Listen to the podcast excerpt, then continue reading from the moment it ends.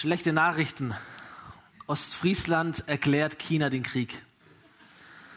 Sie telegrafieren in den Osten und geben bekannt, wir haben zwei Panzer, 150 Soldaten. Peking telegrafiert zurück und sagt, wir haben 15.000 Panzer, 5 Millionen Soldaten. Ostfriesland antwortet und sagt, oh, wir sagen das doch lieber ab. Wir haben nicht so viel Platz für die Kriegsgefangenen. Ich dachte mir, ist doch eine coole Sache, wenn Menschen so richtig siegessicher sind, oder? Ich habe das gelesen und dachte mir, hey, wie cool wäre es, wenn ich in meinem Leben, in meinen Herausforderungen, in den Kriegsschauplätzen, die sich so im Leben bilden, diese Sicherheit hätte zu gewinnen. Wäre das gut? Das wäre auch für dein Leben gut, gell? Aber es ist oft nicht der Fall. Für die, die mich noch nicht kennen, ich heiße Stefan, ich bin Pastor der Hauptkirche und ich beende heute vor euren Augen die Energiekrise. gut, oder? Yes. Danke, danke. Leider nur die Predigtserie, die nach drei Sonntagen zu Ende geht. Aber da sind wir mittendrin. Ich weiß nicht, wie es dir geht, aber ich merke, Leben kostet richtig Energie. Stimmt's? Kostet dein Leben auch so viel Energie gerade? So große weltpolitische Themen, oder? Die äh, Klimakonferenz in Ägypten, der Krieg in der Ukraine, die WM in Katar heute, man weiß gar nicht, was man noch machen darf und soll und wie alles wird. Dann wird es jetzt richtig nasskalt und so richtig winterlich so langsam und die Heizung muss aufgedreht werden, ob du möchtest oder nicht. Und dann hat ja jeder von uns noch so ein paar persönliche Themen und Anliegen und Verantwortungen und Bedürfnisse und, und, und. So wie voll ist der Tank in dir? Das ist die Frage, die wir stellen diese Woche. Und da geht es nicht um einen Öltank oder einen Benzintank, sondern geht es um dich, geht es um deinen Tank. Wie geht's dir? Wie geht's deinem Glauben? Wie viel Power hast du noch? Und bist du siegessicher oder bist du müde und abgekämpft? Und wenn wir ehrlich sind, wir sind müde, oder? Wir werden immer wieder müde. Menschen werden müde. Wir verlieren Kraft. Unser Tank leert sich. Wir wollen das auch nicht leugnen in dieser Serie, aber wir wollen das auch nicht akzeptieren als einen Dauerzustand, weil dafür bist du nicht gemacht. Dafür bin ich auch nicht gemacht. Und das wollen wir dir reingeben oder wollten wir dir reingeben in diesen ganzen drei Wochen. Ermutigung, aber auch ganz konkrete Strategien. Wie kann dein Leben und wie kann dein Glaube, weil das ist ganz eng miteinander verbunden, wie kann das neue Kraft und neue Energie bekommen? So vor zwei Wochen haben wir über sechs verschiedene Booster gesprochen. Werkzeuge, Übungen, Wege, die du ganz aktiv tun kannst, um es Gott zu ermöglichen, neue Kraft und neue Energie in dein Leben und in dein Glaube hineinzubringen. Und letzte Woche haben wir über, über Mentales gesprochen, über Emotionalität. Es ging darüber, wie wichtig es ist, dass du dich selber wahrnimmst, dich regulierst, deine Gefühle regulierst, dich selber gut führen lernst, auch Pausen zu machen, in ein gutes Beziehungsnetz zu investieren, empathisch zu sein, um emotional, innerlich wirklich mit einem gefüllten Tank zu leben. Es waren richtig, richtig starke Impulse. Du kannst es alles nachsehen auf YouTube oder nachhören, überall da, wo es Podcasts gibt. Und heute möchte ich noch so einen Schritt weitergehen und neben unserer Aktivität und unserer Mentalität über den Kern sprechen, der da zugrunde liegt. Und das ist Identität. Ich möchte sprechen heute über die Frage, wer bist du? Das hat ganz arg viel mit Energie zu tun. Wer bist du? Die Gleichung, die ich aufstelle oder die Treppe, die wir heute gehen, die seht ihr hier auf dem Screen in der nächsten Folie. Identität bestimmt Mentalität und bestimmt Aktivität und Autorität. So, wir gehen das durch. Ihr müsst ein bisschen noch bei mir bleiben. Wir kommen gleich zur biblischen Geschichte. Dann sagt ihr alle, ah. So, im Moment sind es noch große Worte, aber ich hoffe, ihr versteht den Weg. Identität, die Art und Weise, wie du dich selber siehst, wie wir uns selber sehen, unser Selbstverständnis, es prägt die Art und Weise, wie wir denken oder wie wir fühlen, unsere Mentalität. Und die Art und Weise, wie wir denken und wie wir fühlen, das prägt unsere Aktivität, das, was wir tun und ich glaube, es ist auch mitentscheidend dafür, ob das, was wir tun, erfolgreich ist oder nicht. Ob es kraftvoll und energievoll ist oder ob es nicht ist.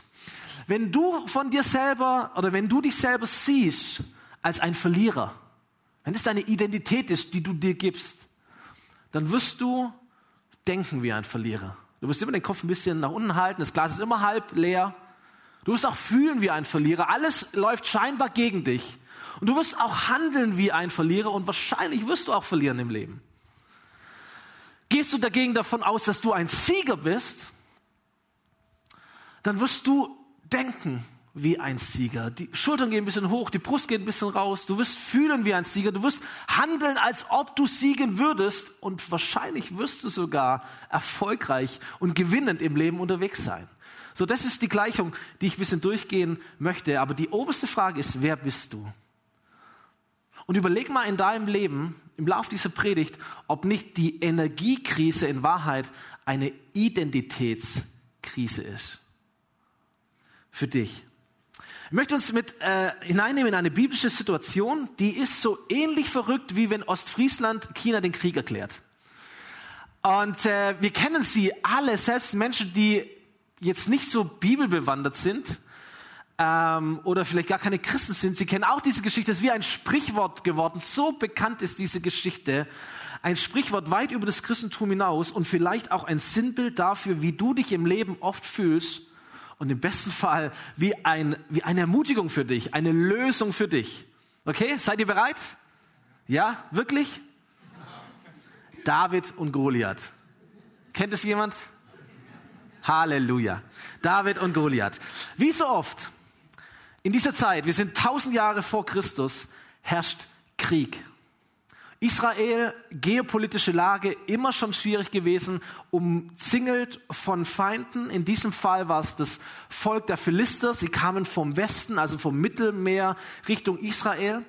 Beide Armeen, Philisterarmee, Israelarmee, stehen sich auf Bergen oder auf Hügeln gegenüber. Dazwischen ist ein großes, breites Terebintental, ein fruchtbares Tal, hohe Bäume, richtig schön.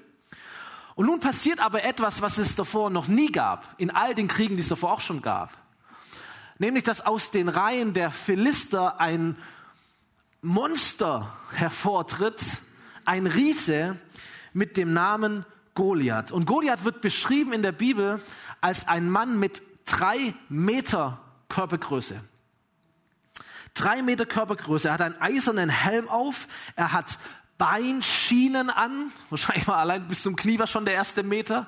Er war Beinschienen aus Eisen. Sein Panzer über der Brust wog 60 Kilo, den er getragen hat. Er hatte ein Speer wie ein Baum und die Spitze des Speeres, wo das Eisen dran war, allein wog fast sieben Kilo. Und wir zoomen hinein in diese Geschichte. Goliath stellte sich hin und rief zu den Israeliten hinüber zum anderen Hügel. Braucht ihr ein ganzes Heer, um diesen Streit zu entscheiden?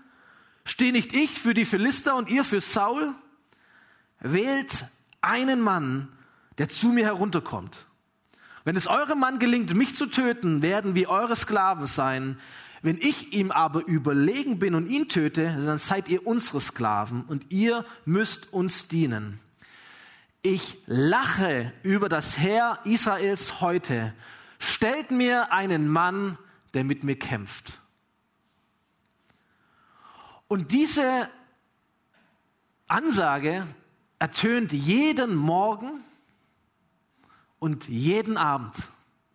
40 Tage lang nach dem Aufstehen und bevor man ins Bett geht. Das ist die Prozedur, und so klingt es den Soldaten von Israel und dem König in den Ohren. Es ist wie ein Rhythmus der Gefahr, wie ein Rhythmus der Bedrohung, wie ein Rhythmus der Angst. Und ihre Reaktion heißt, als Saul, das war der König, und die Israeliten die Worte des Philisters hörten, erschraken sie und hatten große Angst. Oder anders kann man das übersetzen, dieses Erschrecken und große Angst haben mit Verzweiflung, Verwirrung und Entmutigung. Oder geschlagen sein, am Ende sein. Oder ich würde es so übersetzen, als Saul und die Israeliten die Worte des Philisters hörten, verloren sie sämtliche Energie. Energiekrise. Eigentlich würden wir doch sagen, wir sind doch erst dann geschlagen, wenn der Kampf stattgefunden hat, oder? Und wir wirklich besiegt worden sind. Aber ganz oft ist es so in unserem Leben, wie damals auch, allein das Hören, allein die Vorstellung von dem, was passieren könnte, allein die Bedrohung, allein der Riese, allein die Stimme, und wir fühlen uns schon geschlagen. Stimmt's? Wir sind schon am Ende. Es gibt so eine Art negative Vision, die uns aufsteigt. Was wäre, wenn ich verliere? Was wäre, wenn ich meinen Job verliere? Was wäre, wenn das Geld nicht reicht für die Miete, für die Heizung? Was wäre, wenn der Krieg auch zu uns rüberschwappt? Was wäre, wenn es sich mit dem Klima noch mehr verschlimmert? Was wäre, wenn mein Kind den Glauben verwirft? Was wäre, wenn, was wäre, wenn, was wäre, wenn? Kennst du dieses stumme Brüllen in deinem Kopf? Kennst du diese Riesen in deinem Kopf, die, die brüllen, was wäre, wenn morgens beim Aufwachen deine ersten Gedanken, oh, scheiße, schon wieder Montag, wieder Arbeit, wieder Kollegen, immer noch diese To-Do. Und es ist ein Brüllen in deinem Kopf. Abends, wenn du dich niederlegst zum Schlafen, wenn du überhaupt dann einschlafen kannst, weil dann dreht sich das Gedankenkarussell. Die stummen, das stumme Brüllen in deinem Kopf, der Rhythmus einer Energiekrise, wie damals, morgens und abends. Und das ganze Volk ist wie erstarrt in Entmutigung. Ihr Leiter, der König Saul, eigentlich ein großer Kriegsmann, auch ein großer Kerl, schöner, starker Krieger, mit sich selber beschäftigt. Gott hat ihn verlassen und da ist ein böser Geist in ihm und mit dem ist er am Kämpfen, ausgenockt. Und jetzt kommt's. David. David, ein Teenie, zwischen 12 und 15 Jahre alt. Haben wir einen 13-Jährigen, 14-Jährigen da? Levi, steh mal auf. David. Ein Applaus.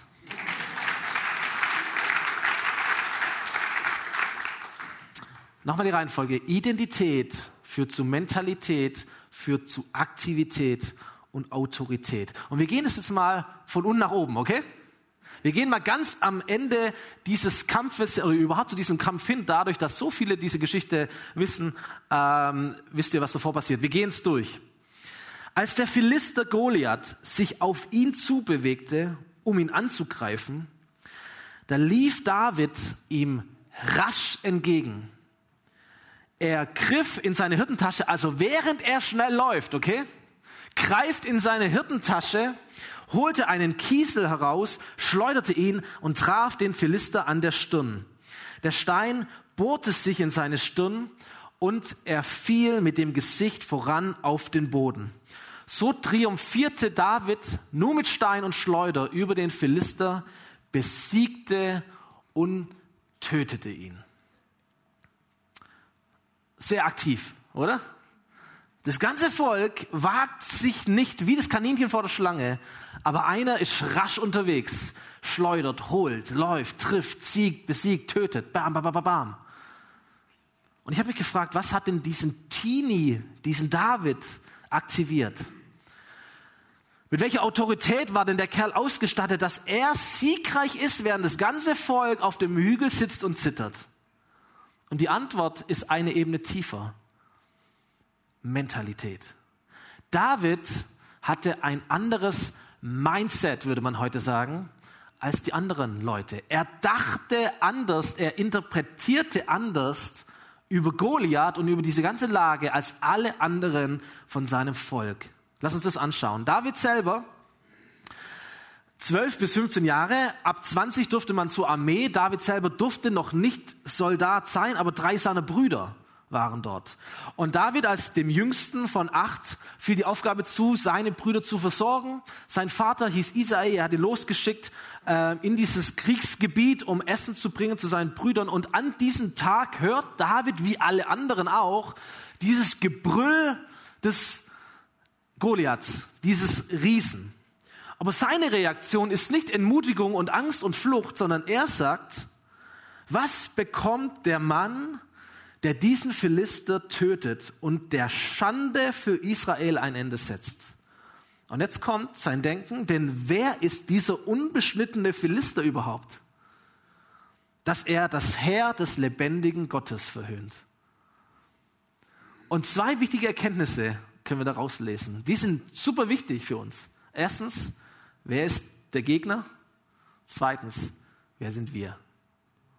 Letztendlich ist, besteht jeder Krieg oder siegreich oder Verlust immer aus diesen Fragen. Wer ist der Gegner und wer sind wir, oder? Das ist das, was David hier auch versteht. David weiß, dass dieser Riese in Wahrheit nur ein Scheinriese ist. Deswegen sagt er zu ihm, er ist ein unbeschnittener. Das heißt, dieser Mann, wo immer er auch hingehört, er gehört auf jeden Fall schon mal nicht zu Gott. Er ist unbeschnitten. Er gehört nicht zum einzig wahren, lebendigen Gott, an den David glaubte. Ergo, seine Power wird niemals ausreichen, um uns zu besiegen. Das war die Mentalität von David. Deswegen sagt er, er ist ein unbeschnittener und wir sind das Herr des lebendigen Gottes. Weißt du, was eine, was eine gute Frage ist, wenn du Christ bist und der Riese brüllt? Die Frage, macht es nur mir Angst oder macht es Jesus in mir Angst? Stelle nur ich mir diese negativen Fragen oder stellt sich Gott diese negativen Fragen auch? Und ich möchte dir sagen, wenn nur du Angst hast und Jesus in dir keine Angst hat, dann brauchst du auch keine Angst haben. Und wenn Gott sich keine negativen, ängstlichen Fragen stellt, dann brauchst du es auch nicht tun, wenn er in dir wohnt. Aber da kommen wir noch am Ende drauf. David wird so diese mutige Art und Weise, wie er da so herkommt mit seinen 13, 14 Jahren, als, als eine Vermessenheit ausgelegt, als ein Stolz. Was erlaubst du dir überhaupt hier zu sein? Aber David denkt tatsächlich so. Er geht von dieser Szene nicht nur zu seinen Brüdern, sondern dann geht er zum König Saul. Er kannte ihn schon, er war einer seiner Diener am Hof. Und er geht zu ihm hin und sagt, Saul, mach dir keine Sorgen mehr. Ich werde mit diesem Philister kämpfen. Das muss du dem König schon erstmal sagen. Chill. Mach dir keine Sorgen mehr. Ich habe die Lösung. Und als Saul das nicht zulassen will, weil er ist sein Kind, legt David nach und wir merken, dieses, diese, dieses Mindset, diese Mentalität Davids war begründet und er begründet es auch, warum er so denkt. Er sagt folgendes, ich hüte die Schafe meines Vaters. Und wenn ein Löwe und ein Bär kommt, um ein Lamm aus der Herde zu rauben, dann verfolge ich ihn, ich schlage auf ihn ein, ich reiße ihm das Lamm aus dem Maul. Und wenn das Raubtier mich dann angreift, dann packe ich es an der Mähne und schlage es tot. Willst du mal aufstehen, Levi? Sehr gut. Das habe ich schon mit Löwen und Bären gemacht. Und so wird es auch, und er sagt es wieder, diesem unbeschnittenen Philister ergehen, denn er hat das Herr des lebendigen Gottes verhöhnt. Wow. Stark, oder? Weißt du, dass Jesus einmal über den Feind Gottes über den Feind des Lebens, übrigens auch über deinen Feind, über den Feind deiner Stärke und dem Feind deines Aufblühens, deiner Energie, dass er über diesen Feind einmal sagt, dass der gekommen ist mit denselben Worten, zu rauben, zu morden und zu zerstören. Jesus beschreibt ihn sogar selber als einen brüllenden Löwen, wie David hier. Aber Jesus sagt auch, dass er, Jesus, der gute Hirte ist der alles geben wird, der sein eigenes Leben geben wird, der sein Leben riskieren wird für das Leben seiner Schafe, für dich. Dass er sein Leben riskieren wird und alles dafür tut, damit du ein gutes, überfließendes, erfülltes Leben in Gottes Hand hast. Das ist Neues Testament, Johannes Evangelium, Kapitel 10, Vers 10 und Vers 11. Kannst du nachlesen. Das sagt Jesus über den Feind und über sich. So David versteht als einziger, was hier eigentlich abgeht. Nämlich, dass hier eine fremde, böse Macht auftritt, um von den Schafen Israels, von der Herde Gottes zu stehlen. Und dann sagt er, ihr Lieben, dem treten wir in aller Autorität entgegen, weil David weiß, hier findet kein Kampf statt zwischen Menschen. Hier findet ein Kampf statt zwischen übernatürlichen Mächten. Deswegen ist es auch egal, ob jetzt das ein Riese mit drei Meter Größe ist und ein Teenie mit 1,50. Weil es gar nicht um, um Menschlichkeit geht oder um, um menschliche Vergleiche geht, sondern hier kämpft der lebendige Gott, der Schöpfer des Universums, so beschreibt ihn die Bibel, so glaubt es David. Dieser einzig wahre Gott kämpft gegen einen letztendlich gegen einen gefallenen Engel namens Luzifer. Wir kennen ihn als den Teufel, der Böse. Diese Mächte stehen hier gegenüber, aber dieser Kampf, und das wusste David schon, obwohl es noch ein Stück her war, dieser Kampf ist schon lang entschieden. Ihr Lieben, das ist derselbe Gegner, der dir Angst macht. Der, der deine Zweifel erfindet. Der, der dir Energie raubt der, der das Negative in dein Leben platziert, der Löwe, der brüllt, der, der mit dem Tod droht und doch in Wahrheit von dem Tod von Jesus schon lange besiegt worden ist. Der Scheinriese. Und David sieht das. Siehst du das auch? Kannst du das auch sehen in den Momenten deines Lebens, in den Streitereien deines Lebens? Sagen, das ist, hier geht es nicht menschlich, das ist nicht die Menschen sind mein Feind, sondern da gibt es andere Mächte, die wir nicht sehen. Da gibt es einen Krieg um uns herum, unsichtbar, und es bildet sich ins Sichtbare ab. Kannst du das wahrnehmen, sehen? bisschen tiefer blicken, hinter eine Fassade schauen. David hatte diese Mentalität, dieses Mindset und es hat ihn nicht nur kühn und mutig, mutig vor seinen Brüdern und sogar vor seinem König auftreten lassen. In dieser Autorität spricht er auch zu Goliath selber. Man könnte sagen, David, du nimmst schon richtig den Mund voll. Okay, vor deinen Brüdern in der Sicherheit kann ich das noch nachvollziehen. Am Palast, beim Königshof, da könnte ich auch solche Reden schwingen. Aber David, als er dem Krieger mitten ins Auge blickt und die miteinander reden, hat genau dasselbe Mindset. Als David dem Goliath entgegentritt, sagt er zu ihm, du trittst mir mit Schwert, mit Speer und Wurfspieß entgegen. Ich aber komme im Namen des Herrn des Allmächtigen, des Gottes, des israelitischen Heeres, das du verhöhnt hast. Heute wird der Herr dich besiegen. Und ich werde dich töten und dir den Kopf abhauen. Und dann werde ich die Leichen deiner Männer den Vögeln und wilden Tieren vorwerfen und die ganze Welt wird wissen, dass es einen Gott in Israel gibt. Und jeder von uns hier wird wissen, dass der Herr keine Waffen braucht, um sein Volk zu retten. Es ist sein Kampf. Der Herr wird euch in unsere Hände geben. Das ist meine Ansage. Ich möchte dir als Christ an dieser Stelle Mut machen, deine Stimme zu erheben, wenn du konfrontiert bist mit dem Feind, der dir die Energie rauben oder dich in einer Energiekrise festhalten will. Weil Jesus einmal sagt, wenn ihr zu einem Berg sprecht, dass er sich heben und ins Meer stützen soll, dann wird es geschehen. Wenn ihr sprecht, nicht nur wenn ihr es denkt oder wenn ihr es glaubt oder sonst, sondern wenn ihr sprecht zu dem Berg. Weiß nicht, was dein Berg ist. Vielleicht ist es so ein, ein Sorgenberg, der Berg deiner Angst, der Berg deiner Lieblingssünde, der Berg deiner Traurigkeit, der Berg deiner Krankheit. Ich ermutige dich, dass du sprichst, aussprichst im Gebet, wie David spricht in Autorität, sagen, hey, ich komme im Namen Gottes und Gott kämpft für mich. Gott kämpft für mich. Die Frage ist allerdings, wie konnte David so ein, so ein Mindset haben? Und die Antwort ist wiederum eine Stufe höher oder drunter, je nachdem, wie man das Bild verstehen möchte. David wusste, wer er war. Und seine Mentalität kam aus seiner Identität heraus. Es war ein paar Jahre vorher, David war wirklich noch ein Kind, da war der große Prophet der damaligen Zeit mit Namen Samuel unterwegs, um ins Land zu reisen, in ein kleines, kleines Dorf namens Bethlehem und dort einen Mann zu treffen mit Namen Isai. Der hatte acht Söhne und es war nicht seine Idee von Samuel, sondern Gott hat ihm gesagt, dass in dieser Familie der neue König von Israel sein wird. Und nachdem Israel die ersten sieben, äh, nachdem Samuel die ersten sieben Söhne anschaut, die zwar toll aussehen, aber irgendwie kein grünes Licht von Gott in seinem Herzen entsteht, da lässt er auch den Kleinsten vom Feld holen. Sein Name war David, ein wirkliches Kind damals. Und die Geschichtsschreibung der Situation damals sagt, David war sonnengebräunt, gut aussehend und hatte schöne Augen. Du noch mal aufstehen, Levi?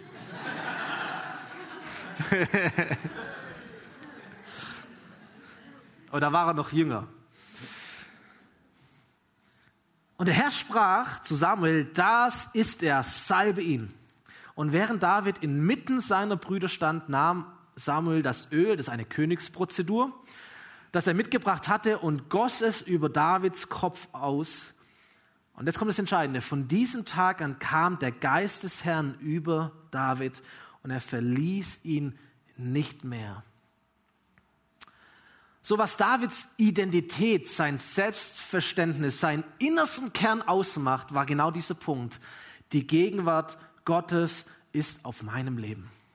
Und sie bleibt auch auf meinem Leben. Und da gibt es noch einige schlimme, schlimme Momente. Wir werden nächste Woche vermutlich davon hören. Und trotzdem war die Gegenwart Gottes da bei David.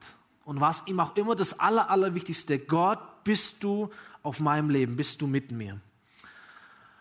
So einige Zeit später wurde am Königshof bei König Saul ein Musiker gesucht, weil der Saul wie in einer Art Depression, Aggression sich befand und wild wurde wie ein Tier ab und zu. Und man hat nach Möglichkeiten gesucht, ihn zu beruhigen. Und jemand ist auf die Idee gekommen, diesen David zu holen. Und er beschreibt ihn folgendermaßen. Er sagt, David ist ein Sohn Isais aus Bethlehem ist ein begabter Hafenspieler. Er ist auch mutig und tapfer im Kampf und wortgewandt. Außerdem ist er ein sehr gut aussehender Mann und der Herr ist mit ihm. Identität ist die Antwort auf die Frage, wer bist du? So, ich würde sagen, ich bin Stefan. Dann würdest du sagen, na, das ist dein Name, aber wer bist du? Dann würde ich sagen, ich bin Pastor. Dann würdest du sagen, das ist dein Beruf aber wer bist du? Dann würde ich sagen, ich bin Deutscher. Dann würdest du sagen, das ist deine Nationalität, aber wer bist du? Dann würde ich vielleicht sagen, ich bin evangelisch. Dann würdest du sagen, das ist deine Konfession, aber wer bist du? Und dann könnte ich erzählen, dass ich verheiratet bin oder Vater bin oder 1,83 groß bin und so ein bisschen mehr wie 80 Kilo wieg. Oder was auch immer ich noch aufzählen würde, aber im Kern ist das alles nicht, wer ich bin, oder? Nimm mir meinen Beruf und ich bin immer noch ich. Nimm mir meine Familie, ich bin immer noch ich. Schneid mir ein Bein und einen, und, einen, und einen Fuß ab, ich bin immer noch ich. Im tiefsten Kern bin ich immer noch dasselbe. Wer bist du? Wer bist du, David? Hätte man ihn fragen können. Und David hätte sagen können, ich bin der Sonnengebräunte. Ich bin der gute Hafenspieler. Ich bin dieser gewandte Redner. Ich bin der Sunny Boy aus den Höhen Israels. Er würde sagen, ich bin, der Herr ist mit mir. Ich bin, der Herr ist mit mir. Ich bin gesehen von ihm. Ich bin berufen von ihm. Ich bin gesalbt von ihm. Ich bin gekrönt von ihm. Ich bin, der Herr ist mit mir. Und weil ich weiß, weil das mein Selbstbild ist, meine Identität, dass der Herr Gott mit mir ist, weil ich das weiß, sind die Zeiten der Einsamkeit auf dem Feld mit den Schafen für mich keine Energiekrise wie für manche andere, sondern Tankstelle. Und da booste ich mir Gebet und Lobpreis. Da schreibe ich die Psalmen, die ihr noch 3000 Jahre später staunen werdet. Weil Gott der Herr mit mir ist, kann ich einem immer böser werdenden König dienen oder dem Spott meiner Brüder ertragen, weil ich weiß, dass ich nicht abhängig von dem Urteil anderer Menschen bin und mich auch nicht selber profilieren muss wie wir das oft tun. Weil ich weiß, dass Gott der Herr mit mir ist, kämpfe ich gegen Löwen und Bären und Riesen und was auch immer sich Gott und dem, was ihm gehört, entgegenstellt, weil ich weiß, wie es der Johannesbrief einmal sagt, dass der, der in mir ist, größer ist als der, der in der Welt ist. Identität führt zu Mentalität, Mentalität führt zu Aktivität und für Autorität. Wer bist du? Wenn ich dich mal fragen würde oder dürfte. Wer bist du? Was ist deine Antwort auf diese Frage? Und ist es vielleicht so, ich wiederhole diese These nochmal, dass in Wahrheit deine Energiekrise eine Art Identitätskrise ist? Und dass in dem Maß, in dem du nicht mehr genau weißt, wer du eigentlich bist, ganz viel Energie verloren geht, weil du auf der Suche bist, wer bin ich eigentlich? Und dann versuchen wir Rollen zu spielen, die wir eigentlich nicht sind. Dann verhalten wir uns wie andere Menschen oder wie man sich so zu verhalten hat. Es kostet extrem viel Energie, jemand zu sein, der du im tiefsten Innern gar nicht bist, stimmt's? Da kommt eine Energiekrise her, aber eigentlich reden wir über eine Identitätskrise. Wer bist du? Was glaubst du über dich selber? Ich bin kein Philosoph, möchte mich ganz klar abgrenzen. Es gibt ja so eine Augenwischerei-Philosophie, die nennt sich positives Denken einfach all das Gute in sein Leben hineinpumpen, einfach denken, dass es so ist, ohne Fundament. Ich möchte dir sagen, du kannst nichts über dich denken, was du nicht im tiefsten Inneren wirklich bist. Das wird nicht, es wird nicht halten, da ist, da ist keine Kraft dahinter. Deine Mentalität muss sich immer auf deine Identität gründen. Wer bist du? So, deswegen möchte ich nicht von einem positiven Denken sprechen, sondern ich möchte von einem positiven Glauben sprechen und dich dazu ermutigen. Möchte dir bewusst machen heute Morgen, dass mit einem grenzenlosen, unendlichen Gott, an den du glauben darfst, es keine Grenzen für die Kraft deines Glaubens gibt. Amen. Dass mit einem grenzenlosen, unendlichen Gott, an den du glauben darfst, es keine Grenzen für die Kraft deines Glaubens gibt. Amen. So Identität wird dir immer von Gott geschenkt. Du kannst es nicht verdienen. David konnte es nicht verdienen. Er konnte es nicht einfach tun, als ob. Das hätten seine Brüder vielleicht gern gemacht. Sondern dein Tun kommt immer aus deinem Sein. Wer bist du? Und ich habe dir zehn Ermutigungen mitgebracht. Das Welcome-Team verteilt diese Karten jetzt. Die darfst du mit nach Hause nehmen, darfst du in deine Bibel hineinlegen. Zehn Ermutigungen mit der Überschrift, warum sollte ich mit einer dauerhaften Energiekrise leben, wenn Gott der Herr mit mir ist? Okay? Weil ich möchte, dass du das praktisch mitnimmst und dass du ein bisschen was zum Trainieren hast für dein Zuhause. Zum Beispiel eine Frage, ich lese zwei, drei vor. Warum sollte ich mir unwichtig und ungesehen vorkommen, wenn Gott mich vor Erschaffung der Welt gesehen und geplant hat? Ja, warum eigentlich? Energiekrise. Warum sollte ich negative Erlebnisse beklagen, wenn alle Dinge mir zum Besten dienen müssen, weil ich Gott liebe? Ja, warum eigentlich? Warum sollte ich Angst haben, wenn Gott meine Orientierung, meine Rettung und meine Sicherheit ist und niemand gegen mich sein kann, wenn Gott für mich ist? Energie.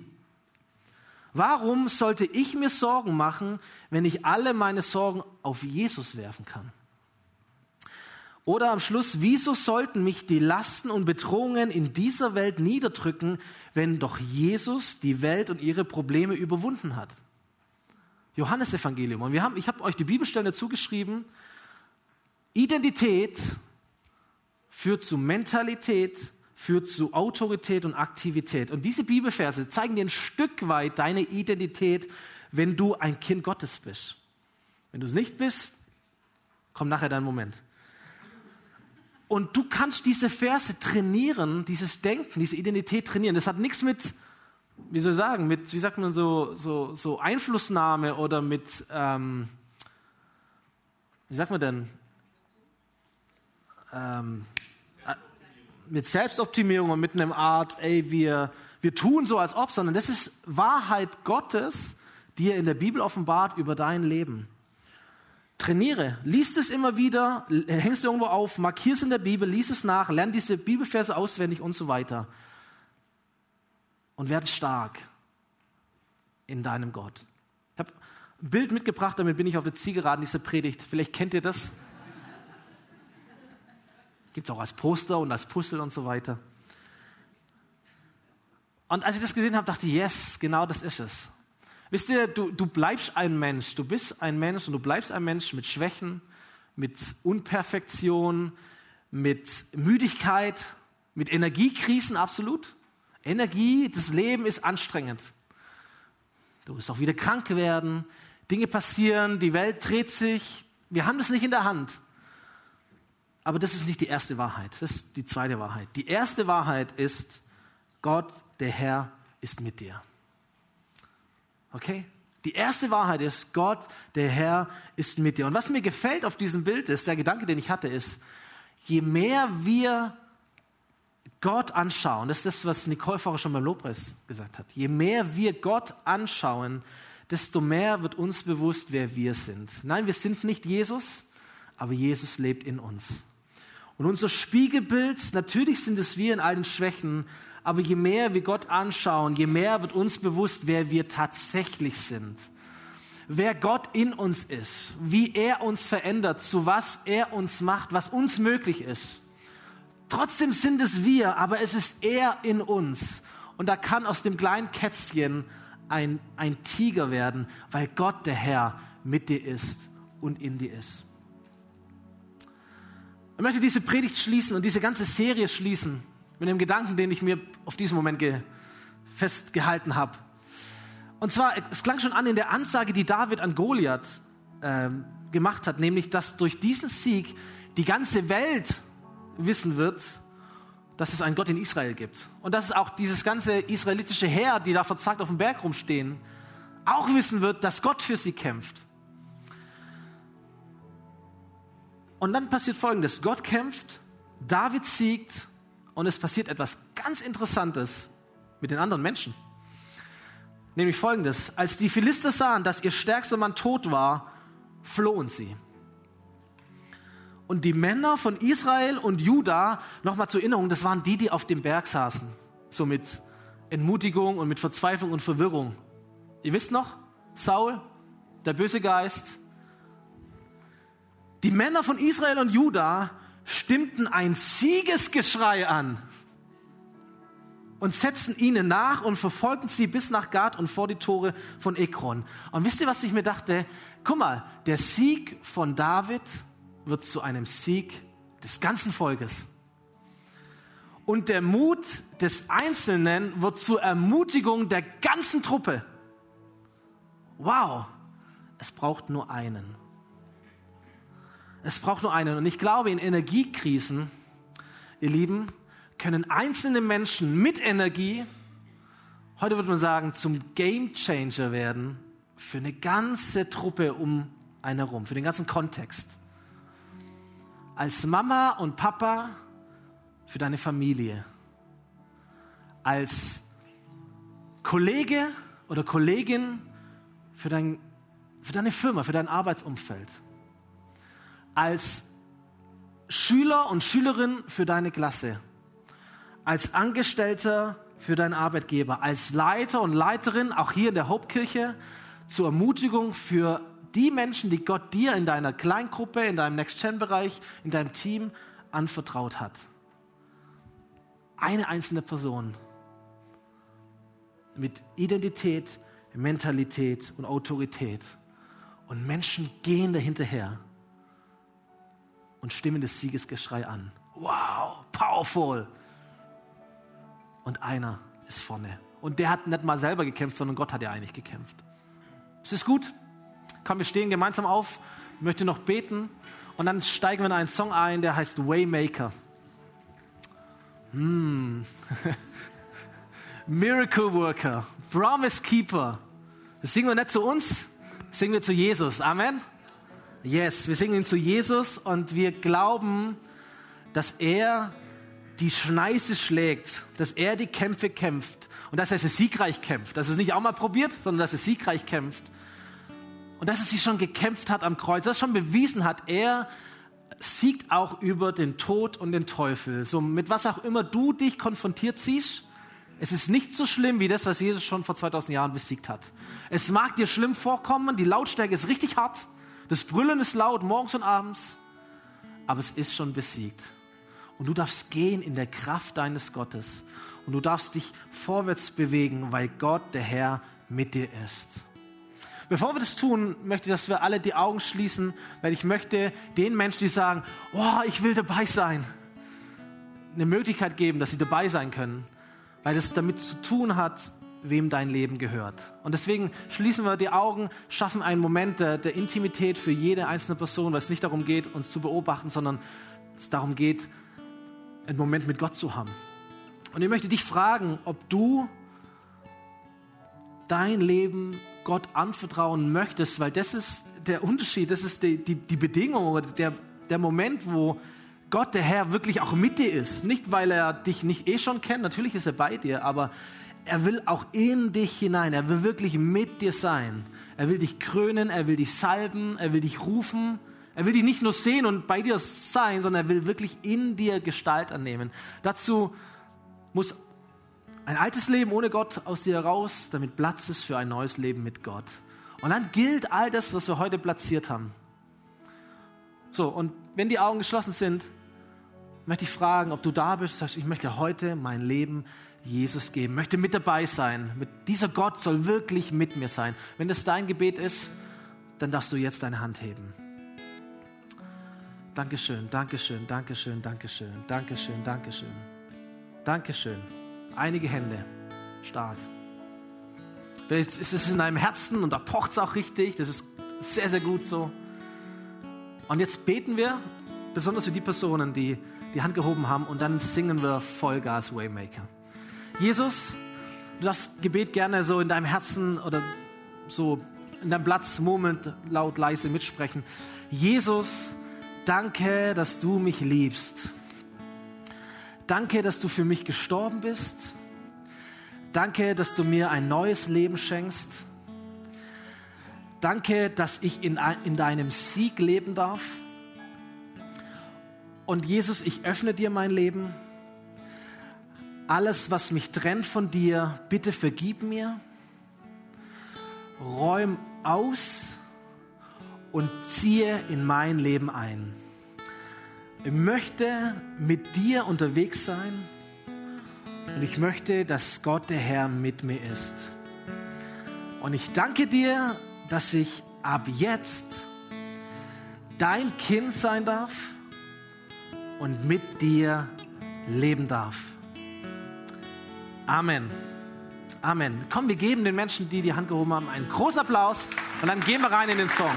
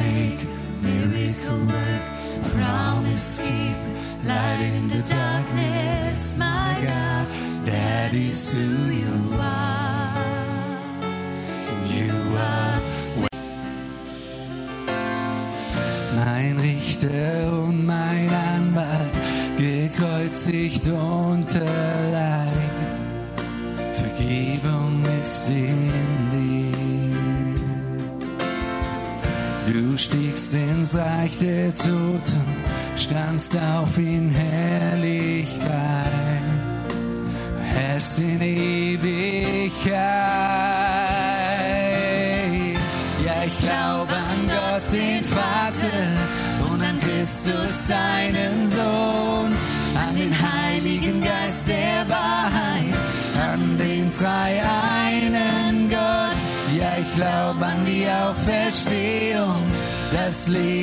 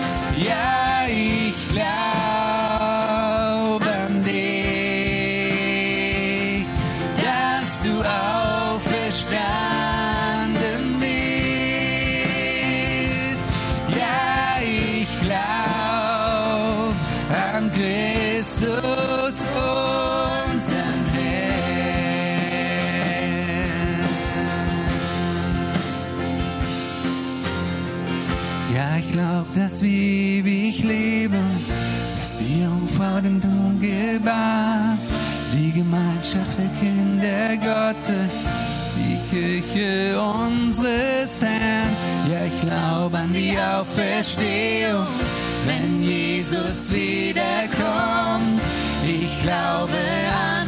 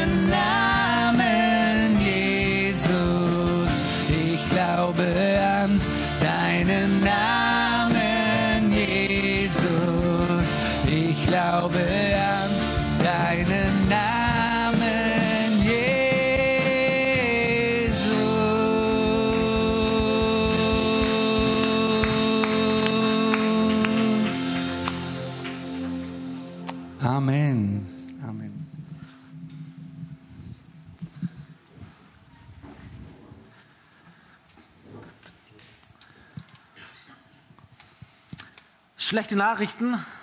Ostfriesland hat China den Krieg erklärt.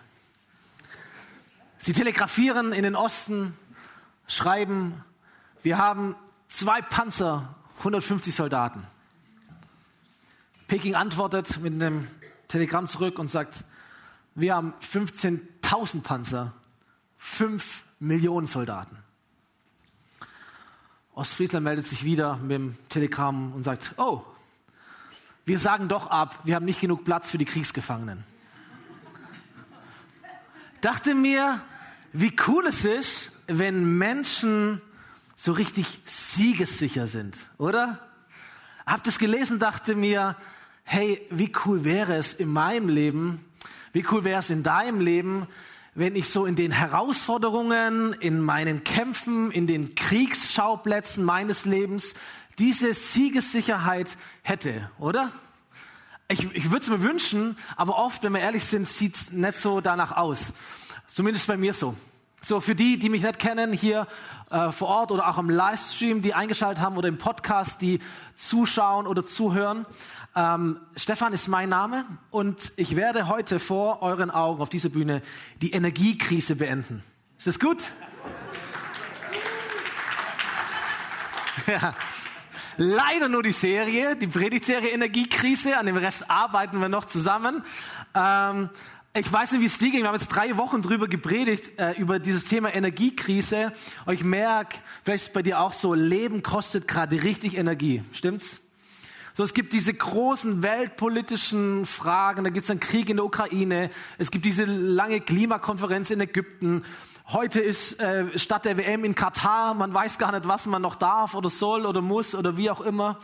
Ähm, dann wird es jetzt kalt, man muss die Heizung daheim irgendwie aufdrehen, man weiß nicht, wie teuer das ist, was man da gerade macht. Und dann gibt es ja noch ganz viele persönliche Bedürfnisse, Verantwortungen, Fragen, Aufgaben und so weiter und so fort. Die Frage, die wir so ein bisschen platziert haben in diesen letzten drei Wochen ist, wie voll ist der Tank in dir? Und da geht es nicht ums Öl, da geht es auch nicht ums Benzin, sondern da geht es um deinen Tank in dir drin, um dich selber. Wie geht's dir? Wie voll ist der Tank in dir? Wie geht's deinem Glauben? Wie viel Power hast du noch? Wie viel Müdigkeit ist gerade in deinem Leben? Bist du siegessicher oder bist du eher abgekämpft? Und wenn wir ehrlich sind, dann wissen wir, wir sind müde oder wir werden müde. Menschen werden müde. Stimmt's? Energie geht aus unserem Leben heraus, ein Tank leert sich. Wir wollen das auch nicht leugnen in diesen drei Wochen, aber wir wollen das auch nicht als ein Dauerzustand akzeptieren, weil wir dir sagen wollen, dafür bist du nicht gemacht. Dafür bist du nicht gemacht, dafür bin ich nicht gemacht. Und deswegen haben wir dieses Thema mal aufgegriffen und, und haben versucht, dir ganz viel Ermutigung zu geben, aber auch ganz konkrete Strategien und, und To-Dos, die du umsetzen kannst in deinem Leben, damit eine neue Energie dein Leben und dein Glaube, das gehört ja ganz eng zusammen, wieder neu erfüllt. Vor zwei Wochen ähm, haben wir dir sechs verschiedene Booster vorgestellt. Werkzeuge, Aufgaben, Wege, Übungen, die du aktiv tun kannst, damit Gott, dein Schöpfer, die Möglichkeit hat, neue Energie und Kraft in dein Leben hineinzugeben. Letzte Woche haben wir gehört über unsere Emotionen, über uns selber und wir haben äh, darüber gesprochen, wie wichtig es ist, dass du dich selber und deine Gefühle wahrnimmst, regulierst, dich selber gut führen lernst, in gute Beziehungen investierst, damit in dir drin dein emotionaler innerer Tank nicht leer läuft. Und heute zum Abschluss möchte ich noch einen Schritt weitergehen und neben unserer Aktivität und unserer Mentalität über den innersten Kern sprechen, der in dir drin steckt. Und das ist deine Identität. Ich möchte sprechen heute über die Frage, wer bist du? Und du wirst merken, die Frage, wer du bist, hat ganz viel mit deiner Energie zu tun und mit deinem inneren Tank und mit der Frage, wie voll dieser innere Tank ist. So, kurze Theorieabriss, dann kommen wir gleich zur biblischen Geschichte, okay? Ähm, ich möchte mal folgende Gleichung aufstellen heute Morgen, und zwar Identität beeinflusst deine Mentalität und das wiederum beeinflusst deine Aktivität und auch deine Autorität. Das sind große Worte, ich erkläre es gleich ein bisschen, aber das ist das, wo ich so ein bisschen entlang gehen werde, auch heute Vormittag. Das bedeutet, in, in anderen Worten, dein Selbstverständnis die Art und Weise, wie du dich selber siehst, wer du bist, deine Identität, das wird prägen, wie du über dich selber denkst, was hier oben passiert, wie du über dich selber fühlst. Und wie du über dich selber denkst und fühlst, das wird prägen, wie du handelst und ich glaube auch, wie erfolgreich oder wie kraftvoll, wie energiereich du handelst. Wenn du dich selber als einen Verlierer siehst, und das deine Identität ist, dann wirst du anfangen zu denken wie ein Verlierer. Du wirst dich auch fühlen wie ein Verlierer. Du wirst immer mit dem Kopf nach unten geneigt, das Glas ist immer halb leer, dich trifft's immer. Und du wirst auch handeln wie ein Verlierer und vermutlich wirst du auch nicht so sehr erfolgreich sein. Wenn du dich als einen Sieger siehst, als ein Gewinner, dann geht die Schulter ein bisschen hoch, die Brust geht ein bisschen raus, du fühlst, du denkst auch wie ein Sieger. Du bist auch mutiger und du handelst wie ein Sieger handeln würde und wahrscheinlich sind die Chancen gar nicht so schlecht, dass du auch gewinnen wirst im Leben. So Identität prägt uns in unserer Mentalität und prägt uns in unserer Aktivität und Autorität. Wer bist du?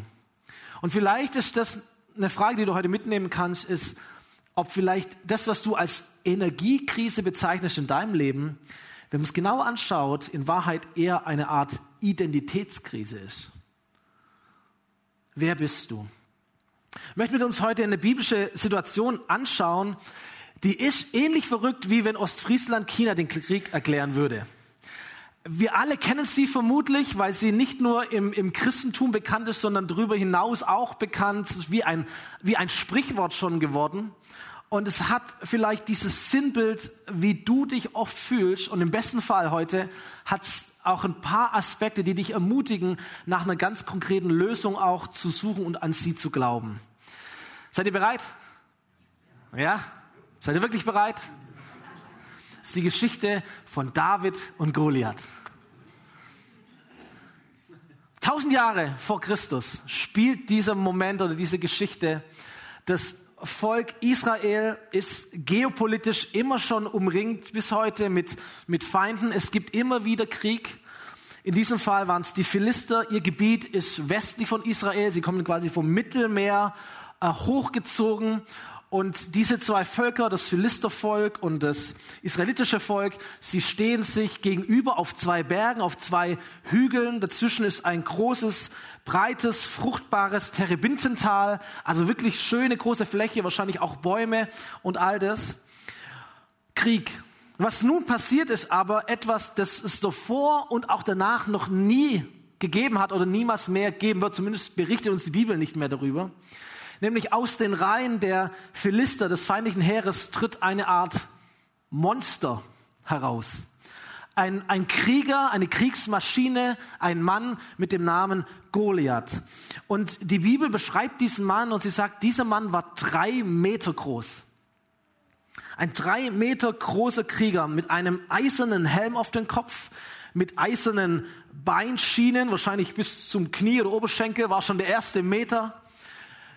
Er hatte einen Brustpanzer, der 60 Kilo wiegt, den hat er auf den Schultern gehabt.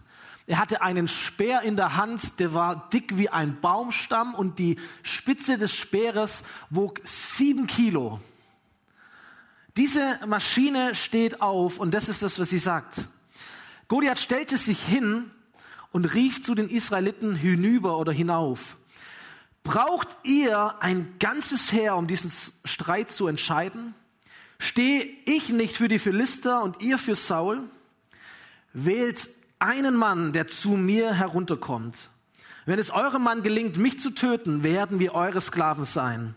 Wenn ich ihm aber überlegen bin und ihn töte, dann seid ihr unsere Sklaven und ihr müsst uns dienen. Ich lache über das Heer Israels heute. Stellt einen Mann, der mit mir kämpft. Und diese Ansage ertönt jeden Morgen und jeden Abend. 40 Tage lang. Du stehst auf, das Erste, was du hörst. Kurz bevor du ins Bett gehst oder in deinen Schlafsack, in dein Kriegszelt, das Letzte, was du hörst, ist das. 40 Tage lang. Es ist der Rhythmus von Gefahr, der Rhythmus von Bedrohung, der Rhythmus von Angst. Und die Menschen in Israel sitzen auf ihrem Berg wie das Kaninchen vor der Schlange. Ihre Reaktion war folgende. Als Saul, das war der König der Israeliten, als Saul und die Israeliten die Worte des Philisters hörten, erschraken sie und hatten große Angst. Und man kann das auch übersetzen mit, sie waren verzweifelt und verwirrt. Oder sie waren entmutigt. Oder man kann es übersetzen, sie waren am Ende, sie fühlten sich schon geschlagen. Und ich würde es übersetzen mit, als Saul und die Israeliten die Worte des Philisters hörten, verloren sie sämtliche Energie. Energiekrise.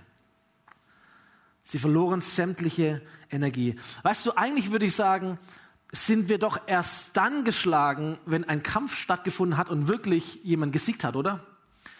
Aber oft geht es uns so, dass wir nur das Brüllen hören nur die Gedanken hören, nur diese lauten Stimmen hören und wir fühlen uns schon geschlagen. Da ist noch kein Kampf, hat noch nicht stattgefunden, aber wir fühlen uns schon am Ende, wir fühlen uns schon wie geschlagen. Eine Art negative Vision entsteht in uns. Was wäre, wenn das nicht klappt? Was wäre, wenn der Recht hat? Was wäre, wenn ich es nicht schaffe? Was wäre, wenn ich meinen Job verliere, wenn ich meine Miete nicht mehr zahlen kann, wenn ich meine Heizung nicht mehr zahlen kann? Was ist, wenn ich den Job verliere oder den Job nicht finde? Was ist, wenn mein Kind vom Glauben nichts mehr hören will? Was ist, wenn mein Partner sich trennt? Was ist, wenn, was ist, wenn, was ist, wenn? Was ist, wenn der Krieg ausbricht in unserem Land? Was ist, wenn das Klima sich weiter verschlechtert? Was ist, wenn die falschen Leute an die Macht kommen? Wenn, wenn, wenn, wenn, wenn. Kennst du dieses Brüllen in deinem Kopf? Kennst du diese stummen und doch so mega lauten Gedanken, Worte, das Reden? Morgens, wenn du aufstehst, du gehst in diese Woche hinein, du gehst in den, in den Schulalltag hinein, du gehst auf Arbeit und du hörst es schon. Oh nein, nicht schon wieder. Das wird nichts diese Woche. Abends, wenn du ins Bett gehst oder wenn du dann schlafen kannst irgendwann, das Gedankenkarussell rattert, es dreht sich weiter, wieder ein Tag rum, was wird morgen sein, was ist der Rhythmus einer Energiekrise. Morgens und abends, wie damals es auch. Und dieses ganze Volk ist erstarrt, wie ein Käfer auf dem Rücken, erstarrt in Entmutigung. Ihr Leiter, der König Saul, eigentlich auch so ein richtig großer Kerl, schöner, starker Kriegsheld, völlig mit sich selber beschäftigt, hat Gott verlassen oder Gott hat ihn verlassen, dass ein, ein, ein böser Geist in ihn hineingekommen, mit dem er ringt, mit sich selber und mit etwas Bösem. Und jetzt kommen wir zu David. David, ein Teenie, vermutlich 12 bis 15 Jahre alt. Haben wir einen Jungen da, der so 12, 13, 14 ist? Hinten, Elias, 13, komm, steh mal auf. Unser David, ein Applaus für David, für Elias. Jakob, genau. Ihr zwei, 12 bis 15 Jahre alt. Nochmal, Identität prägt deine Mentalität, prägt deine Aktivität und Autorität. So lass uns das einmal von unten nach oben gehen, vom Ende nach vorne. Wir gehen ganz ans Ende dieser Geschichte, an den Kampf. David kämpft gegen Goliath und so beschreibt die Bibel, was passiert. Als der Philister sich auf ihn zubewegte, um ihn anzugreifen, da lief, lief, lief Da lief David ihm rasch entgegen. Er griff in seine Hirtentasche, also der ist gelaufen, okay, und im Laufen hat er noch in seine Hirtentasche reingepackt. Er griff in seine Hirtentasche, holte einen Kiesel heraus, schleuderte ihn und traf den Philister an der Stirn. Der Stein bohrte sich in seine Stirn und er fiel mit dem Gesicht voran auf den Boden. So triumphierte David nur mit Stein und Schleuder über den Philister, besiegte und tötete ihn. Stark. Also während dieses ganze Volk zitternd auf dem Berg steht, sich geschlagen fühlt, gibt es einen Teenie-Jungen, der völlig aktiv ist. Er geht, er läuft rasch, er holt, er schleudert, er stirbt, bam, bam, bam, er haut ihm den Kopf ab mega. Also er ist richtig aktiv und mit einer, mit einer Kraft und einer Autorität unterwegs. Und ich dachte mir, was um alles in der Welt hat diesen Teenie-Jungen so aktiviert? Und was hat ihn mit einer Autorität ausgestattet, dass er siegreich ist, dass er überhaupt was macht und dann auch noch erfolgreich etwas macht, während das ganze andere Volk auf dem Berg zusammenkauert und in einer Energiekrise sich befindet? Und die Antwort ist, David hatte eine andere Art zu denken. Eine andere Art der Interpretation, ein anderes Mindset, würde man sagen. Es ging um Mentalität. Lass uns ein bisschen zurückgehen. David selber war noch zu jung, um wirklich Soldat zu sein. Das durfte man erst ab 20. So, er war vermutlich ein Teenie, aber drei seiner Brüder waren Soldaten. Und er als der jüngste von acht Jungs wird von seinem Vater in, diesen, in dieses Kriegsfeld hineingeschickt, eines Morgens, um ähm, das Frühstück zu bringen zu seinen Brüdern. Und als er dann dort ist, hört er, wie alle anderen auch, die, das Brüllen des Goliaths, dieses Riesen. Aber anders als alle anderen reagiert er nicht mit Furcht und Flucht und Entmutigung, sondern er sagt, was bekommt der Mann, der diesen Philister tötet? und die Schande für Israel ein Ende setzt. Und jetzt kommt seine Begründung, denn wer ist dieser unbeschnittene Philister überhaupt, dass er das Herr des lebendigen Gottes verhöhnen darf? David hat etwas unglaublich Wichtiges und Zentrales über Kriegsführung gelernt, nämlich die zwei wichtigsten Fragen. Erstens, wer ist der Feind? Und zweitens, wer sind wir? Das ähm, entscheidet immer den Krieg. Wer ist gegen uns und wer sind wir? Und damit kannst du die Dinge entscheiden oder lösen. So David weiß, in, in Wahrheit ist dieser Riese, der da brüllt, nur ein Scheinriese.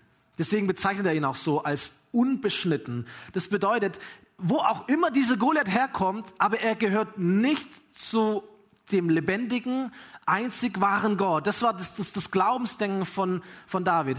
Er gehört nicht zu Gott und wenn er nicht zu Gott gehört, dann wird seine Power niemals ausreichen, weil Gott ist auf unserer Seite.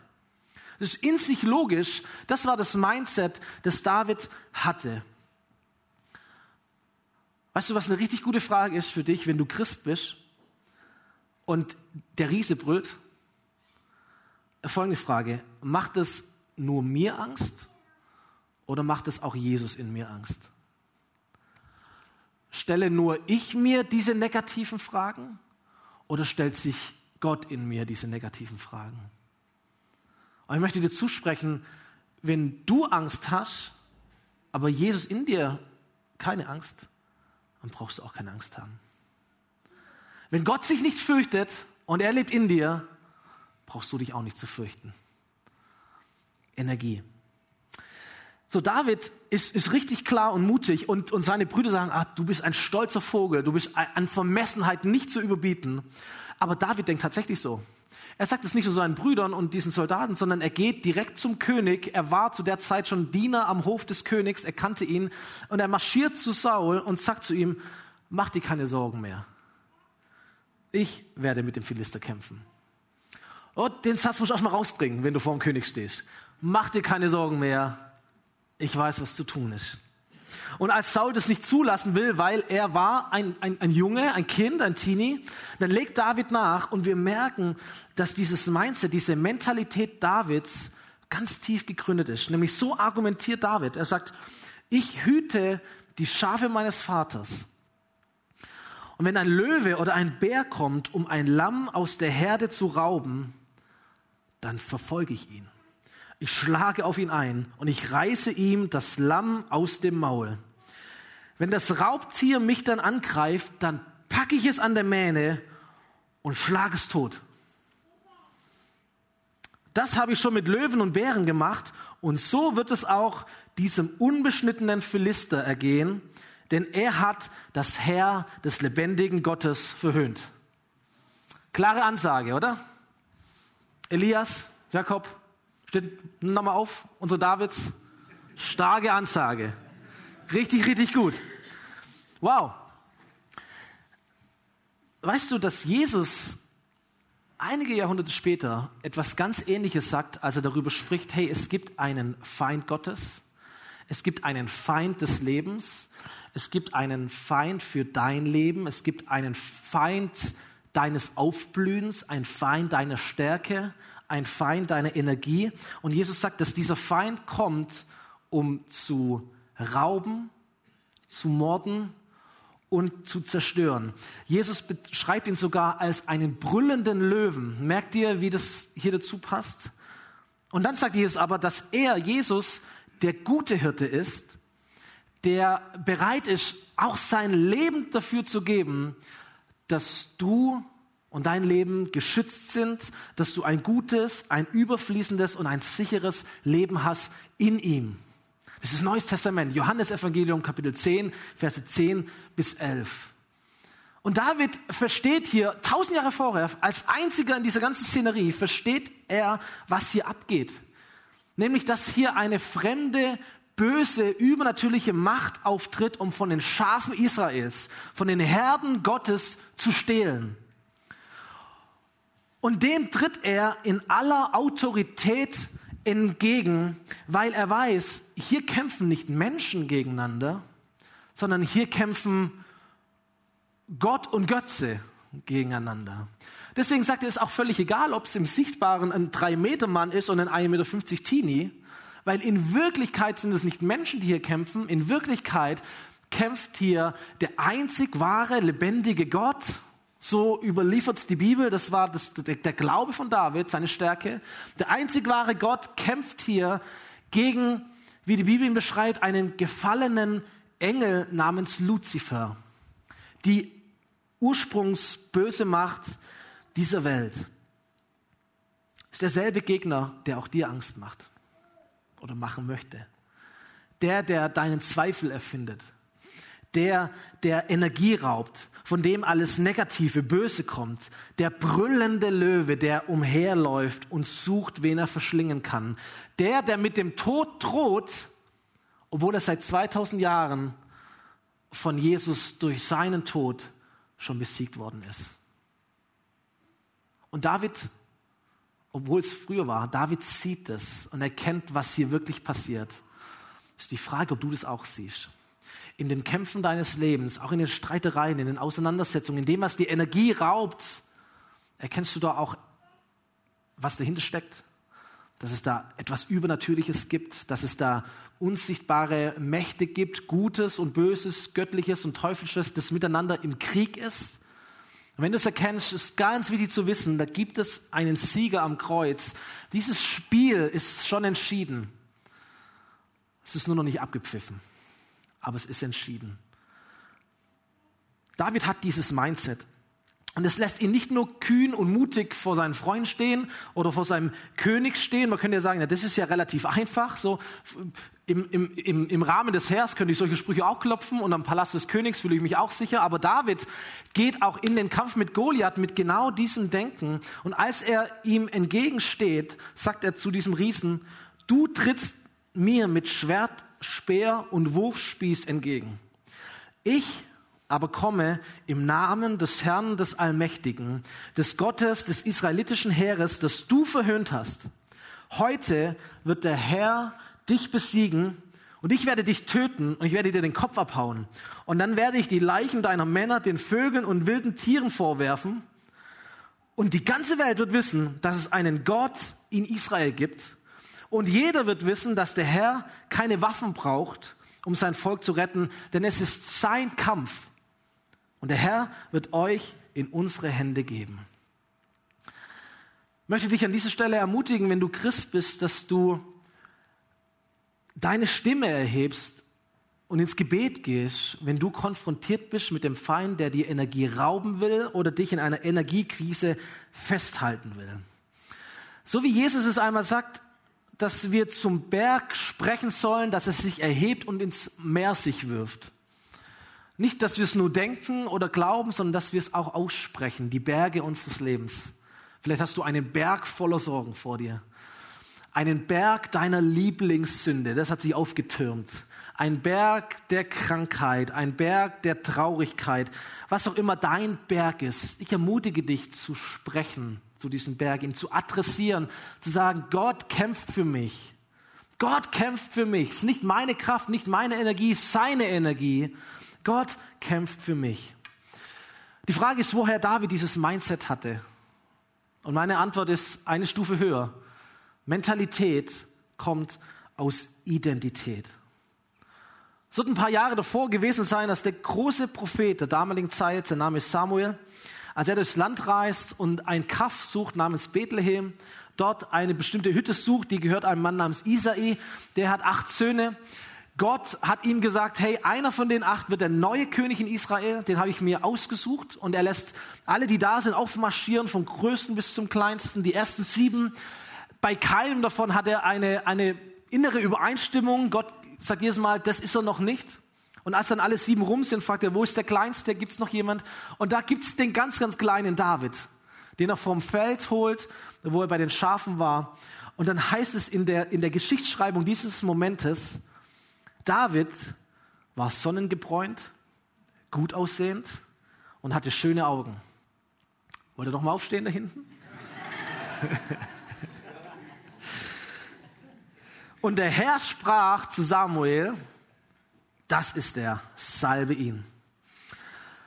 Und während David inmitten seiner Brüder stand, nahm Samuel das Öl, das ist eine Königsprozedur jetzt, das er mitgebracht hatte, und er goss es über Davids Kopf aus. Von diesem Tag an kam der Geist des Herrn über ihn und er verließ ihn nicht mehr. Und was Davids Identität, sein Selbstverständnis, der innerste Kern von ihm ausmacht, war, dass die Gegenwart Gottes auf seinem Leben gekommen ist und geblieben ist. Übrigens, auch in all den schlimmen Momenten, die dieser Mann noch erlebt hat, werden nächste Woche ein bisschen davon hören. die Gegenwart Gottes, die er gesucht hat, von der er wusste, das ist mein Lebenselixier. Es war seine Identität. Als einige Zeit später am Königshof ein, ein Musiker gesucht wurde, weil König Saul langsam wild geworden ist, dieser Geist ihn, ihn wild und aggressiv oder depressiv gemacht hat, da kommt irgend so ein Diener auf die Idee, David zu holen und er beschreibt ihn folgendermaßen. Er sagt, ein Sohn Isais aus Bethlehem ist ein begabter Hafenspieler. Er ist auch mutig und tapfer im Kampf und wortgewandt. Außerdem ist er ein sehr gut aussehender Mann und der Herr ist mit ihm. Identität ist die Antwort auf die Frage, wer bist du? Und mich fragst, würde ich sagen, ich bin Stefan. Und dann sagst du, das ist dein Name, aber wer bist du? Dann würde ich sagen, ich bin Pastor. Und du würdest sagen, das ist dein Beruf, aber wer bist du? Dann würde ich sagen, ich bin Deutscher. Und du würdest sagen, das ist deine Nationalität, aber wer bist du? Und dann würde ich vielleicht sagen, ich bin evangelisch. Und du würdest sagen, das ist deine Konfession, aber wer bist du? Und dann könnte ich sagen, dass ich Vater bin und verheiratet und 1,83 groß und ein bisschen über 80 Kilo. Und, und, und, und, und. Aber all das würde nicht beschreiben, wer ich im Kern wirklich bin. Stimmt's? Nimm mir meinen Beruf und ich bin immer noch ich. Stimmt's? Nimm mir selbst meine Familie, aber ich bin immer noch ich. Kannst mir einen Arm und einen Fuß abschneiden, aber ich bin ich. Wer bin ich? Wer bist du? Wer bist du, David? Und er hätte sagen können, ich bin der begabte Hafenspieler. Ich bin der wortgewandte Redner. Ich bin der mutige, tapfere Kämpfer. Ich bin der sonnengebräunte Sunnyboy aus den Höhen Israels. Was darf ich dir spielen, mein Herr? Wer bist du, David? Wer bist du, David? Und ich glaube, David hätte gesagt, ich bin, der Herr ist mit mir. Ich bin, der Herr ist mit mir. Er hat mich gesehen, er hat mich ausgesucht, er hat mich erwählt, er hat mich berufen, er hat mein Haupt gekrönt, er hat mich gesalbt, er hat mich gesetzt und er ist mit mir. Ich bin der Herr ist mit mir. Und weil ich weiß, dass Gott, der Herr, mit mir ist, sind die Momente der Einsamkeit irgendwo in der Pampa mit den Schafen in Israel für mich keine Energiekrise, sondern Tankstelle. Und da booste ich mich voll mit Gebet und mit Lobpreis und ich schreibe die Psalmen, die ihr noch 3000 Jahre später in Winnenden hören werdet und ihr werdet staunen über das, was mir dort eingefallen ist. Und weil Gott der Herr mit mir ist, kann ich einem immer böser werdenden König dienen und ich kann auch den Spott meiner Brüder ertragen, weil ich bin nicht abhängig von dem Urteil anderer Menschen. Und ich muss mich auch nicht selber profilieren, so wie wir das oft tun müssen. Weil Gott der Herr mit mir ist, kämpfe ich gegen Löwen, Bären, Riesen oder was auch immer sich Gott und dem, was ihm gehört, entgegenstellt. Denn ich weiß, dass der, der in mir ist, größer ist als der, der in dieser Welt ist, wie es im ersten Johannesbrief heißt. Identität prägt deine Mentalität, Mentalität prägt deine Aktivität und auch Autorität. Was ist deine Antwort auf die Frage, wer bist du? Wenn ich dich fragen würde, wer bist du? Wer bist du im tiefsten Innern deines Kerns?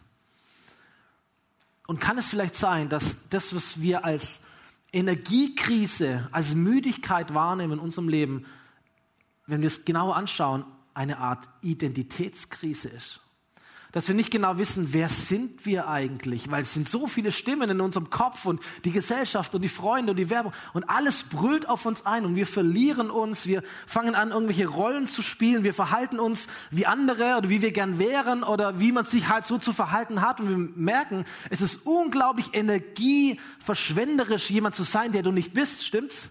Ständig diese Energie aufzubringen, etwas aufrechtzuerhalten, was schon gar nicht mehr stimmt, kostet mega viel Energie ist eine Energiekrise, aber eigentlich ist eine Identitätskrise, weil wir nicht wissen, wer wir sind. Was glaubst du, der du bist? Was glaubst du über dich selber? Ich bin kein Philosoph. Und ich, ich möchte auch das ist nicht positives Denken.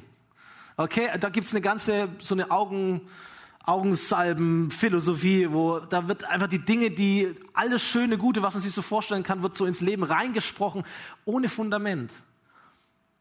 Da grenze ich mich ab. Du kannst nur über dich denken, was du bist. Auf Dauer. Wenn, du kannst es dir zwar zusagen, aber wenn das nicht greift in ein Fundament in deinem Leben, dann wird es wird das nicht halten. Es ist wie wenn du auf Sand baust. Das fließt weg so Mentalität muss sich immer auf Identität gründen. Mir geht es nicht um positives Denken, aber mir geht es heute um positiven Glauben. Ich möchte predigen heute, um dir zu sagen, dass du dir bewusst machen darfst, dass mit dem grenzenlosen, unendlichen Gott des Universums, an den du glauben darfst, keine Grenzen für deinen Glauben gibt. Amen dass es mit dem grenzenlosen, unendlichen Gott des Universums, an den du glauben darfst, keine Grenzen für die Kraft deines Glaubens gibt. Amen. Identität wird dir geschenkt von Gott. Du musst es nicht tun, du kannst es auch nicht tun, du kannst es dir auch nicht verdienen oder so tun, als ob. Dein Tun kommt aus deinem Sein heraus. Und damit es ganz praktisch wird und du etwas mitnimmst, auch aus dieser Predigt, hab, ähm, nicht ich, Entschuldigung, meine Frau hat das gemacht, ähm, Karten designt. Ähm, zehn Ermutigungen möchte ich dir mitgeben, biblisch begründete Ermutigungen unter der Überschrift, warum sollte ich mit einer dauerhaften Energiekrise leben, wenn Gott, der Herr, mit mir ist. Das Welcome Team wird diese Karten jetzt austeilen. Es sind zehn Statements drauf mit den dazu passenden Bibelstellen. Und es soll dir in deiner Energiekrise helfen. An der Stelle, alle, die im Livestream sind oder online sind, ihr habt es jetzt nicht. So, du darfst uns gerne eine E-Mail schreiben, info at hope-kirche.de. Wir schicken das dir gerne zu, äh, damit du das natürlich auch bekommst. Das ist natürlich der Vorteil, wenn man in Präsenzgottesdiensten ist. Zum Beispiel, warum sollte ich mir unwichtig und ungesehen vorkommen, wenn Gott mich vor Erschaffung der Welt gesehen und geplant hat. Ja, warum eigentlich? Oder warum sollte ich negative Erlebnisse beklagen, wenn doch alle Dinge mir zum Besten dienen müssen, weil ich Gott liebe? Ja, warum eigentlich? Warum sollte ich Angst haben, wenn Gott meine Orientierung, meine Rettung und meine Sicherheit ist und niemand gegen mich sein kann, wenn er für mich ist? Warum soll ich mir Sorgen machen, wenn ich all meine Sorgen auf Jesus werfen kann?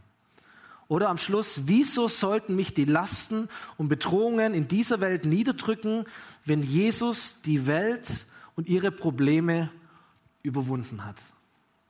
Und es sind ein Stück weit Teil deiner Identität als ein Kind Gottes.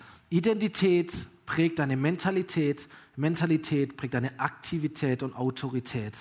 So diese Verse, da geht es nicht um Manipulation heute, sondern geht es darum, dich zu pushen und dich zu ermutigen und zu sagen, nimm mal diese Verse mit, hängst dir irgendwo schön hin, legst in deine Bibel rein, lest die Bibelverse nach, markier sie, lern sie auswendig, mach etwas damit und verstehe und werde stärker darin, wer du wirklich bist.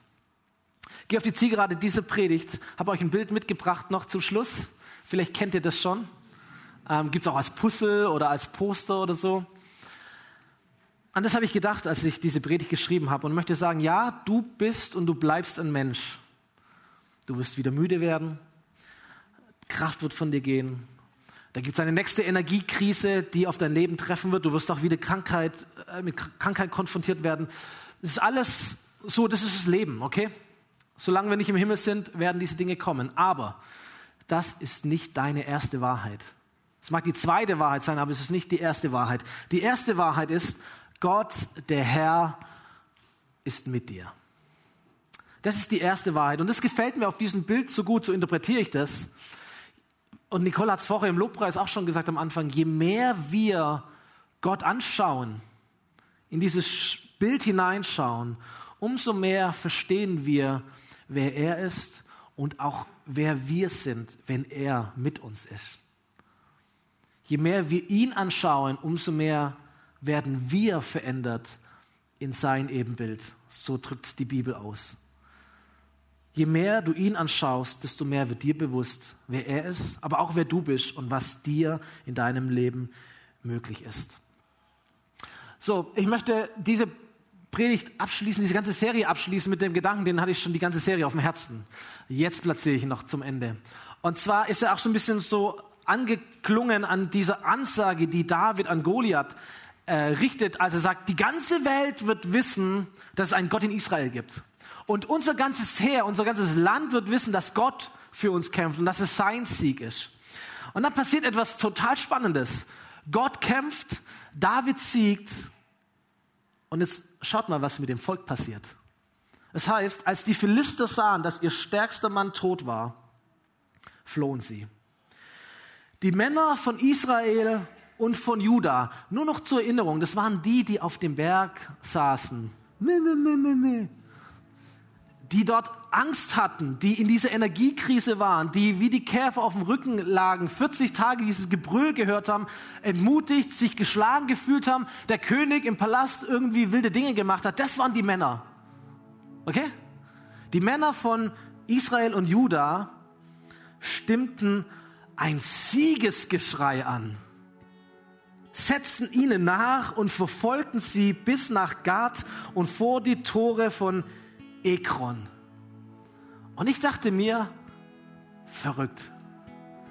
Ein Einzelner siegt und das ganze Volk siegt mit. Ein Einzelner ist mutig und wird zur Ermutigung für seinen kompletten Kontext. Manchmal braucht es nur diese eine Person. Eine Person in der Klasse. Und du beeinflusst die ganze Klasse. Eine energiereiche Person innerhalb einer energieschwachen Firma, Familie, Team, was auch immer. Und du machst den Unterschied. Du bist der Game Changer, würde man heute sagen, für all die anderen um dich herum.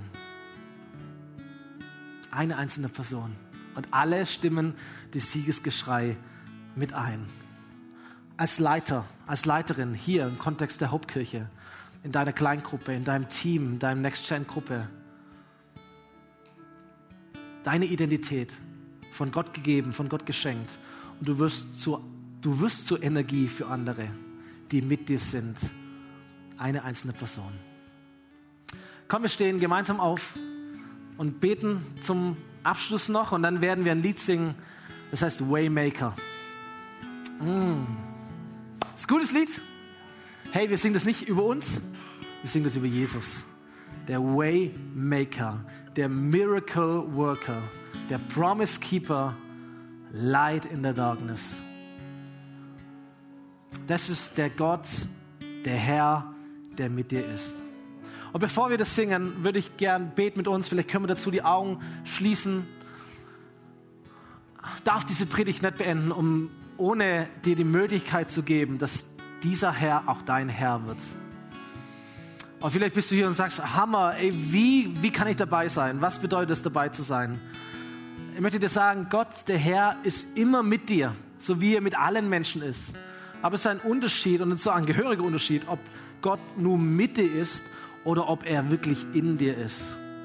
Und all die Dinge, die wir auch von David gehört haben, von seinem Mindset, von seiner Identität, die gelten für dich in dem Moment, wenn du eine Entscheidung triffst. Dieser Gott soll nicht nur einfach um mich herum sein, sondern dieser Gott soll wirklich in mich hineinkommen. Er soll mich nicht nur sehen, sondern er soll mein Herr werden.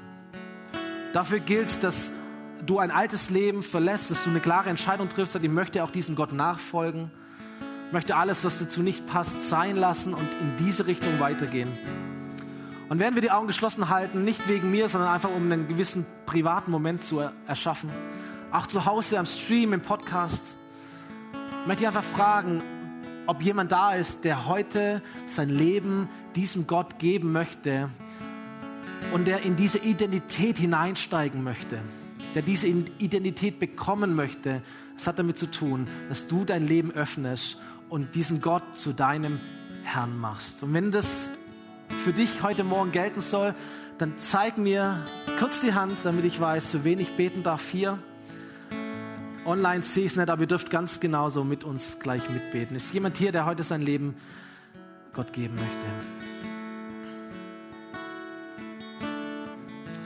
Eine Person sehe ich. Dankeschön. Dann beten wir mit dir und für dich und auch für alle, die online dieses Gebet mitsprechen möchten. Und darfst es so im, im Halblauten gerne mitsprechen. Jesus, danke, dass du mich liebst. Danke, dass du für mich gestorben bist. Danke, dass du für meine Schuld gezahlt hast. Danke, dass du mir ein kraftvolles neues Leben schenken möchtest. Und Jesus, ich entscheide mich heute dafür, mein Leben dir zu öffnen. Ich bitte dich um Vergebung für meine Schuld und Sünde. Ich möchte, dass du in mein Leben kommst und ich mache dich zu meinem Herrn. Damit auch für mein Leben gilt, Gott der Herr ist in mir, Gott der Herr ist mit mir. Danke, dass ich ab jetzt so als dein Kind leben darf. Amen. Amen.